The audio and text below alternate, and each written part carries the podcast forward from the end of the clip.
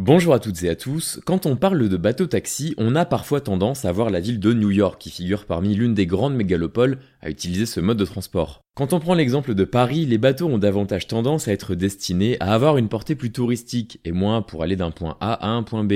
Pour autant, de nombreux projets ont d'ores et déjà été présentés pour la capitale française. C'est le cas de Sea Bubbles par exemple, une start-up qui développe des prototypes destinés à naviguer sur la Seine à 50 km heure.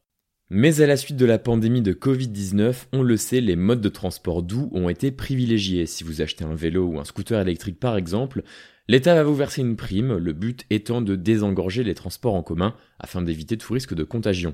Uber, on en parlait la semaine dernière, est en pleine stratégie d'acquisition pour compenser la perte d'activité à la suite du ralentissement économique généralisé. Et parmi les projets concrétisés, on trouve un réseau de navettes fluviales à Londres sur la Tamise. Uber ne sera pas propriétaire des bateaux, mais exploitera ceux de la compagnie Thames Clippers. Les clients auront donc la possibilité de commander leurs courses directement sur leur application.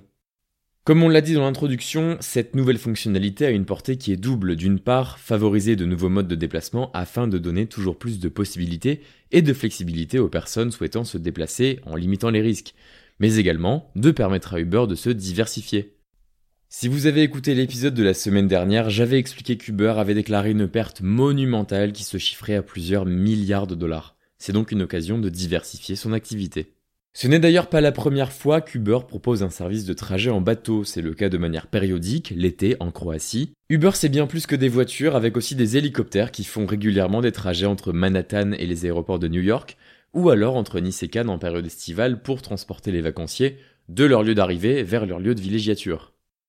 Peut-être que cette nouvelle fonctionnalité viendra adoucir les relations entre le réseau de transport de Londres et Uber qui s'était vu refuser son renouvellement de licence pour opérer dans la ville en novembre dernier, ce qui avait eu pour conséquence directe de stopper net les activités du géant américain.